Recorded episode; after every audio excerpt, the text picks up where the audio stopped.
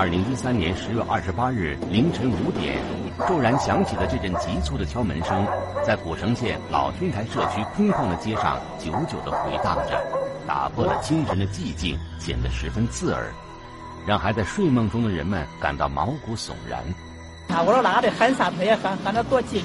我叫我们那个当店的，我我说你看我这那在喊啥？娃子在外头血也苦，都转绊到那门了，我都在这儿睡下了。我一看到后，我赶快就起来了。被惊醒的人们这才发现，这个在清晨哭喊的孩子是曹家的外孙子。这个只有八岁的男孩正一边哭泣，一边奋力敲打邻居的大门。这时有人发现，马路对面曹家的大门敞开着，却不见曹家人的身影。人们意识到，曹家出事儿了。嗯，就是这马杀了，跟着我姥姥杀了，一说了，我们都黑到房去，都赶快躲起来了。杀人了！哦，后来他你开不开抽是喊人？他妈就是是傻了，晓得吧？后来问他，我们跟前那个邻居说是钱的早些啦，去问他，问他说是，呃，问他姥姥来说，姥姥也也也要也要杀了，说的。曹家外孙子的描述十分混乱，但是人们还是捕捉到了“杀人”这样的字眼。曹家外孙子只说杀人了，到底是谁杀了谁呢？一个邻居壮着胆子、胆战心惊地走进了曹家之后，一下就被眼前的场景惊呆了，随后颤抖着拨打了报警电话。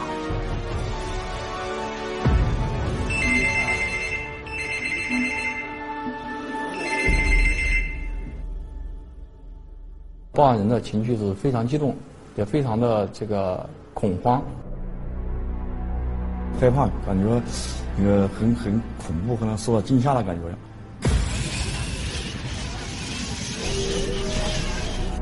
我们进入现场以后，这个感觉是非常震撼的。拖着血迹，路上撒了一路都是。发现曹家的母女两人，就是被人这个杀死在这。嗯，自家的这个卫生间里面，曹某母女二人被害。这个该案呢，一次性致死两人。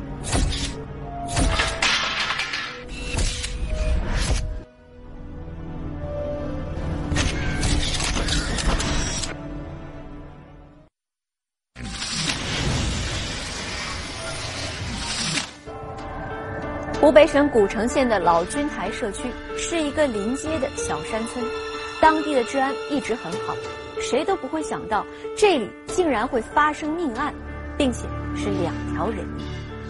据邻居介绍，曹家一共有五口人，父亲曹远红和儿子曹晓东长期在外地打工。案发前，他家的三层小楼里只有母亲杨佩莲以及女儿曹艳和曹艳八岁的儿子一起生活。二零一三年十月二十八号凌晨六点多，五十八岁的杨佩莲和三十岁的曹艳被人杀死在了自家的卫生间里。众人都在议论，是谁会对这两个手无寸铁的妇女下此毒手？还有，曹家的外孙子是如何逃过这一劫的？在那个清晨，曹家到底发生了什么？聚焦一线，直击现场。晨雾弥漫，偏僻山庄突发命案，母女双双命丧家中，被击打了两到三下，对，每一下基本上都致命。凄厉的惨叫，神秘的身影，被恐惧笼罩的村庄，不认识，因为他是戴着口罩。血腥的现场，疑点重重的对话，凶手将如何浮出水面？血色清晨，一线正在播出。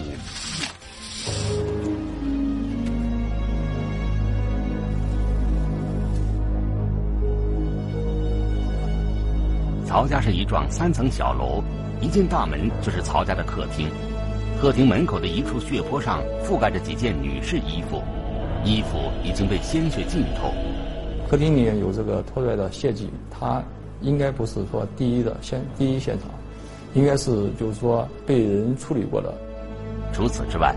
警方在曹家的厨房里发现了大量的喷溅状血迹，并且在厨房通向卫生间的地面上，也有一汤被擦拭过的血迹，而卫生间正是摆放杨佩莲和曹艳母女尸体的地方。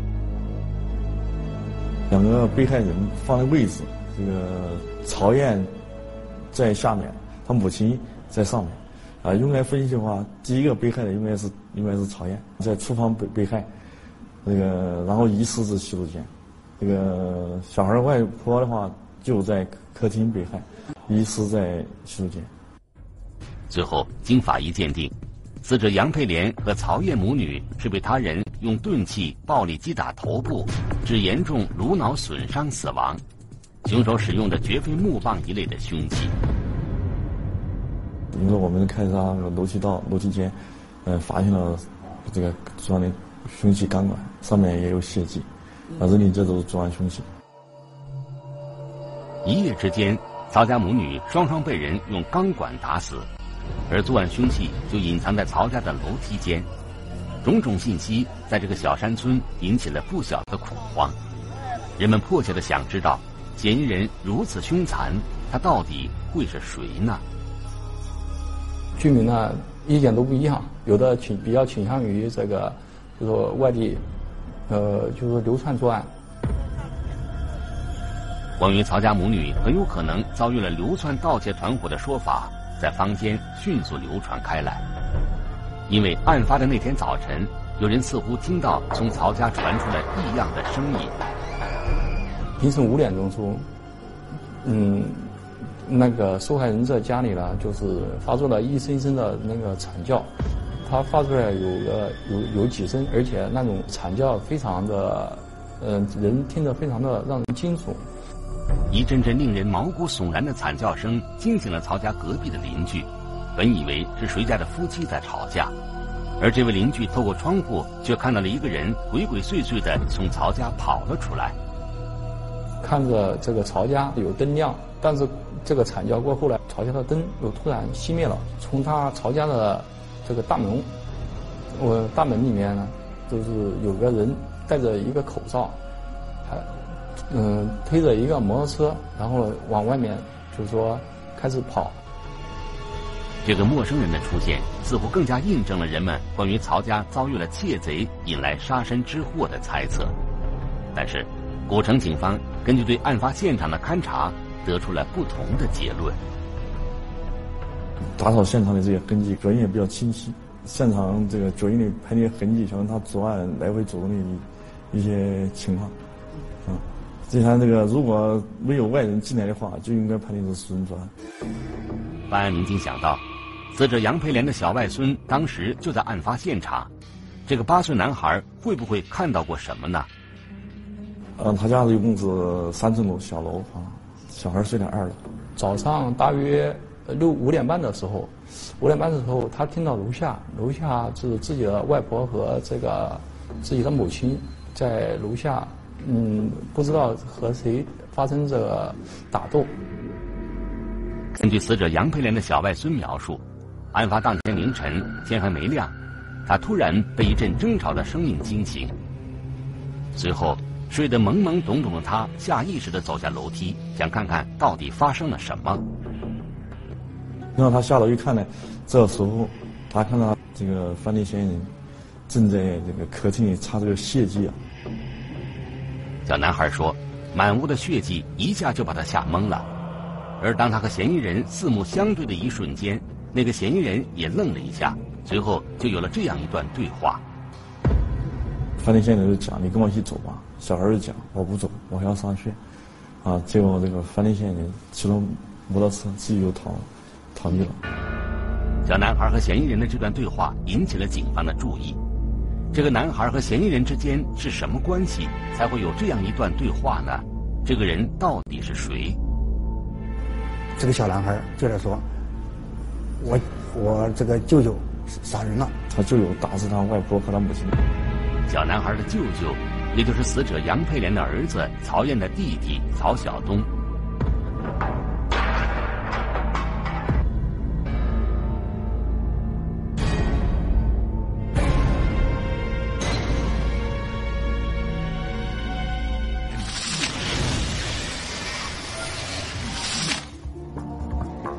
曹晓东，二十六岁，湖北省古城县石花镇人，他是死者杨佩莲的儿子曹艳的弟弟。曹晓东常年在外地打工，很少回家。但是，古城警方通过对现场发现的脚印以及遗留在凶器上的指纹进行比对后，种种证据都表明曹晓东有着重大的作案嫌疑。随后，古城警方开始全城搜索曹晓东的踪迹。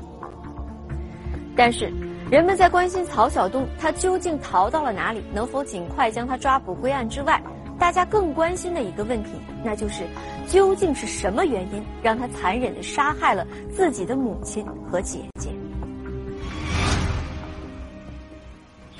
母女双双命丧家中，八岁男孩目击全过程。一个亲人都没地让我这儿回钢管弑母杀姐，他为何如此疯狂？血色清晨，一线正在播出。死者杨佩莲之子曹晓东有重大作案嫌疑，案发后已外逃。据查，曹晓东逃跑时骑一辆牌号为鄂 FMT 七五七的蓝色轻骑铃木摩托车，戴白色口罩，为咖啡色格子围巾，逃跑方向不明。古城警方迅速成立专案组，全力查找曹晓东的下落。除了设卡堵截和网上追逃之外，办案民警同时围绕曹晓东的亲属关系进行摸排，希望从中获得破案线索。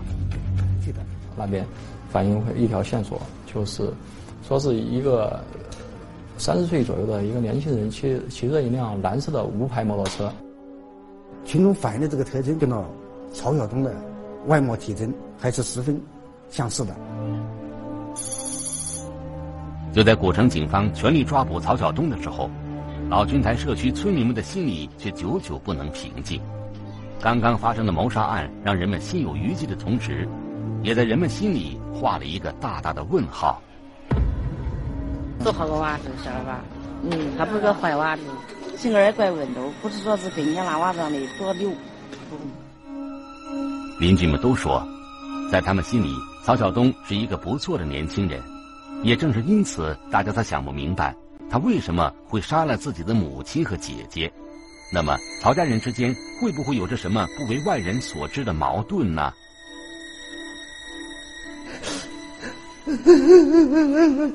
我这儿在哭呀，我的困难当里一个人没得，一个亲人都没得，我这儿。眼前的这位老人就是曹晓东的父亲。得到自己的儿子竟然将老伴儿和女儿杀死的消息后，一直在四川打工的他匆匆赶回了家。他说：“曹晓东之所以做出这样极端的行为，是另有原因。这娃子是有精神病，有精神分裂症。”曹晓东父亲的这个说法让人大吃一惊。难道曹晓东是患有精神分裂症，在发病时将自己的母亲和姐姐杀害了？是有的，反正村上都他们都还给搞了那医院的，还看了说看了个把月吧。曹晓东患有精神分裂症的说法，在曹家的邻居那里似乎得到了证实，但是警方认为这其中还存在诸多疑问。他永远也是正常的，如果他真是要是没有没有没有失误和其他的话。他也会对他外人，啊，那个下狠手。就在众人对曹晓东的杀人动机做着种种猜测的时候，曹家的邻居说出了这样一句话：“对我来说，我的工人说不对，他们给他批了这个教邻居的这个说法让古城警方意识到，这个家庭里发生的事情绝不简单。当务之急是尽快将曹晓东抓获归案。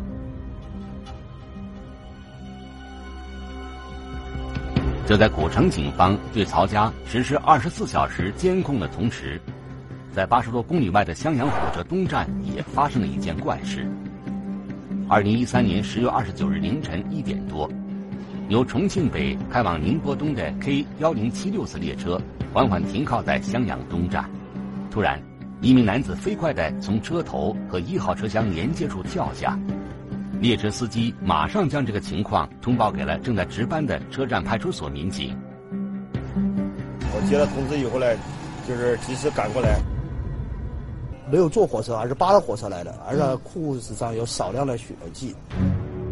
为解开疑团，襄阳东火车站的民警将该男子带至派出所继续审查，同时对襄阳及其周边地区近期发案情况进行重点了解。一条案件线索进入警方视线。二零一三年十月二十八日凌晨六时许，古城县石花镇发生一起命案，曹家母女被杀害，曹晓东有重大作案嫌疑，正在被网上通缉。随后跟我们当地派出所联系。啊，联系有上网，他们联系同时在网上比对，认定了是我们抓捕了一个逃犯。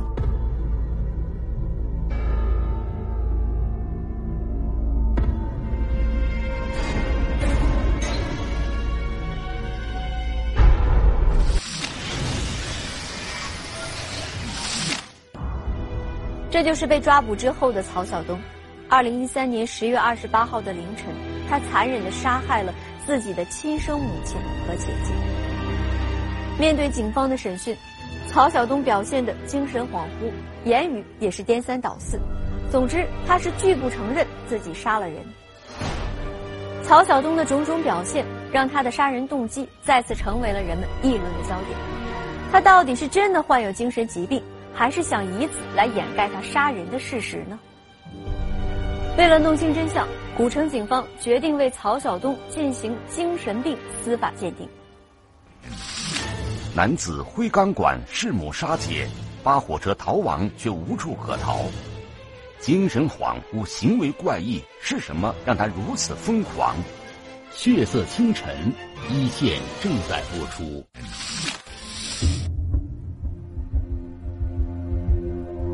经襄阳市安定医院法医精神病。司法鉴定书鉴定，精神正常，负完全刑事责任能力。那么，曹晓东的父亲为什么会认为曹晓东患有精神分裂症？曹晓东杀害自己亲人的真实原因到底是什么呢？那为啥要做出这样的事呢？跟心里面非常压抑，和那个压力非常大。那么，这什么压力使得他竟然对自己的亲人下此毒手呢？对我来说，我的工作说，不他妈给他批了个教训。那么，曹晓东的母亲和姐姐为什么要辱骂曹晓东？曹晓东所说的压力又是什么？在这个家里到底发生了什么呢？军人的性格，有这种个教育人的说说高都高。都这所要的办到的必须要办到。他姐姐大脑是我从小给他管严了，可能大的是那个大脑，不知道钱，找好多，说付出好多。粗暴的教育方式使女儿曹燕的智商落下了残疾，他感到后悔不迭。有了女儿的前车之鉴，他和老伴杨佩莲对儿子曹晓东百般宠爱，将全部希望都寄托在了儿子身上。不打，都是我吸取姐姐的教训，都没打他。我说我叫姐姐打知道，我这对你我说没打过，我只是跟你讲道理，好好学习。如果你考上大学了，我房子卖了，我供你读大学。必须出人头地。对对对对，我都这样性格，你必须给我让办到，但是办不到，有时也恨。然而，曹晓东在高中毕业之后，并没有如父亲所愿考上大学。更让父亲感到失望的是，曹晓东在一所技术学校毕业之后，曾先后做过几份还算不错的工作，都被曹晓东放弃了。平时在家，他不仅好吃懒做，并且不知从什么时候开始，本就没有收入的曹晓东花销也越来越大，而那些钱到底用在了哪里，不得而知。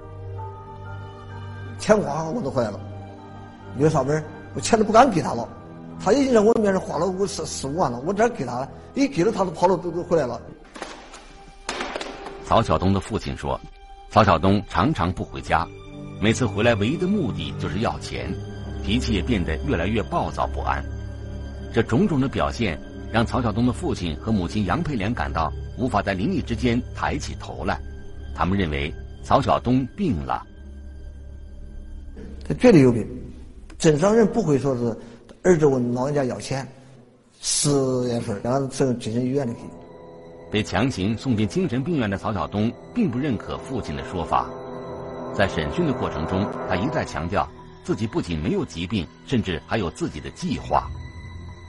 好好工作嘛，嗯，挣点钱就行，干有更好的工作，朝更好的路可以走。曹晓东说：“其实，在他的心里始终有一个心结，因为当初自己高考落榜时，尽管父母并没有责备他，但是他还是感受到父母投向他的那种失望的眼神，暗自决心找一份像样的工作，改变父母对自己的看法。但是毕业后找到了几份工作，都让曹晓东觉得不尽如人意。他总觉得，呃，在。”嗯，车间里干那些活不是他应该干的。曹晓东说，母亲杨佩莲对他一直十分疼爱，也就没有对他过多责备。但是他没想到，辞掉了原有的工作，却一直很难找到更加令自己满意的营生。想到父亲已经六十岁了，为了这个家还在外地打工，而母亲也是起早贪黑以卖菜为生，他感到很心疼，也很自责。他们也是比较辛苦，都忙来忙去，肯定在屋里时间长了肯定不好啊。嗯，自己就是自己要自己打发好。更加让曹晓东担忧的是，姐姐曹燕因为智商落下了残疾，丧失了劳动能力，离婚后带着孩子也回到了这个家。曹燕使这个本就经济拮据的家愈加捉襟见肘。不是对他姐姐也关心，他原来也关心姐姐，确确实实，他也想到了，屋里还有个姐姐，还有外甥，或者家庭的问题，他这要钱了，也是那时候好的时候要考虑到赚点钱，呃，将家庭搞起来。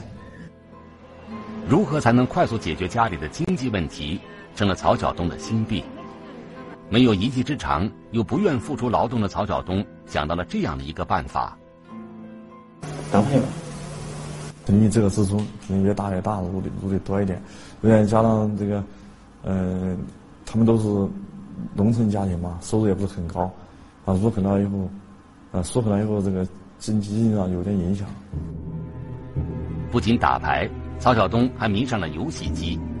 在游戏的虚幻世界里，他做着发财之后改变家里经济状况、获得父母尊重的梦想。但是曹晓东越是想赢钱，就输得越多。工资都输掉了，输掉了，心里一直郁闷的，压抑。加上工资输了以后呢，又没上班，没上班没有经济来源。不止花光了全部的积蓄，曹晓东还四处向同学跟亲戚借钱，都借遍了之后，就向家里要。企图终究会有一日可以翻本。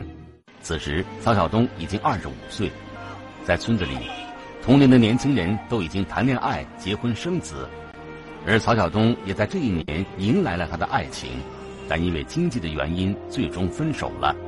之后的几次相亲也都以失败告终。家庭条件不，也有一点，就是好像是瞧不起我们。别人瞧不起我们，有这种因素。再加上那个姐姐也在屋里，哎，没得用。就是姐姐好像吃闲饭，加上他外甥子也在屋里，这个确确实实，这压力是对他的最大。感情的失败，家庭的贫困，都使无其他一技之长的曹晓东越加迷恋赌博。他认为，只有靠赌博，或许还能有翻身的机会。结果却是越赌越输，越输就越不自信。一个二十五六岁的小伙子，天天在家这样子呢，呃，周围邻居肯定多少也有一定看法。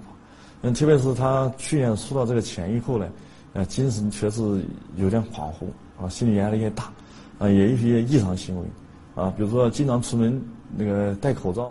这时候还戴着口罩，五行楼也戴帽子、围围巾、戴口罩。更雪上加霜的是，母亲杨佩莲对他的责骂。如果说母亲因操持家务压力太大，责骂几句尚可忍受的话，曹晓东说，姐姐曹燕也对他冷嘲热讽，让他感到十分压抑。性格本就内向的他无处发泄，只能将一切的不满积压在心里。尽管曹晓东一直在心里忍耐，但来自母亲和姐姐的语言的暴力，在这个家庭里日积月累，终于在二零一三年十月二十八日这天凌晨的冲突中，酿成了以暴制暴的悲剧。当天的早上五点多钟，五点钟左右，呃，曹晓东的母亲，呃，杨佩莲，从外面已经在外面卖菜，回到家里，在这个时候呢，曹晓东已经起床了，在家里的客厅里面来回的走动。不过这个时候，他母亲就说：“你起来这么晚干什么？这个你还不早还不那个为什么不睡？那个你你这样天天都这个样子。”你还不如被火车或者被窝眼儿撞死了算了。下来听到一我妈说的狠话，眼神高，被窝全点追压死，我感觉是非常气愤。这个他的姐姐也参与，这让曹晓东在床上听到之后，心里很不是滋味所以说越听越火。一清早就遭着这样的责骂，让一直就感到压抑的曹晓东十分愤怒。想到自己已经二十六岁了。因为这个毫无劳动能力的姐姐而无法恋爱成家，想到父母对他失望的眼神，想到赌场的失意，想到母亲和姐姐长期以来的责骂侮辱，曹晓东感到一腔怒火堵在心里，四处乱窜，却找不到出口。对他讲呢，有是因为，呃，他的自身，嗯，长时间的受到压抑，啊，郁闷，啊，那个跟他讲了，瞬间的洪山爆发呀，啊，受不了了。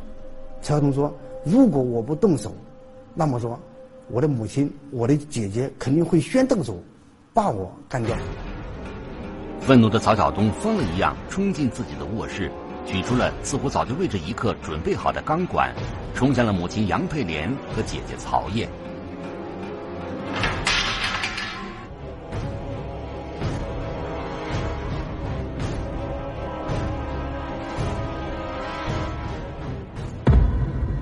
当理智恢复，他后悔不已，亲手杀了自己的亲人，自己也将面临着法律的惩罚。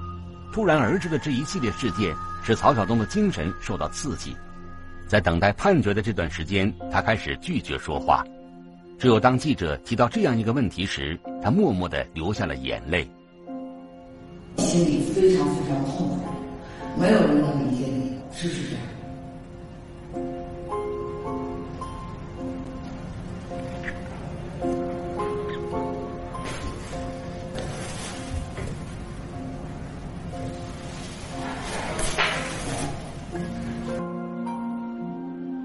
曹晓东或许无暇顾及的是，在铁窗之外，在那个他曾经生活过的村子里，他年迈的老父亲遭受着怎样的煎熬。曹晓东的父亲说，他辛辛苦苦靠打工积攒了几年的积蓄，才东拼西凑盖起了这座三层小楼，就是为了让别人瞧得起。可如今，在偌大的房子里，却只有年幼的小外孙陪伴着年迈的他。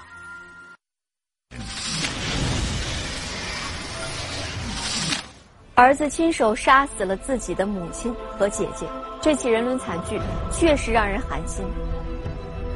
曹晓东好逸恶劳，不懂得控制，是他性格上的不足，而父母对他管教过严，期望又过高，导致了他开始自卑，并且逐渐怀疑自己的能力。我们相信曹晓东父母的做法是出于对儿子的爱，可能有的时候表达的方式不够正确。以爱开始，却以恨结束，最终酿成了一个因爱生恨的悲剧。这里是一线，我是陆晨，明天同一时间再见。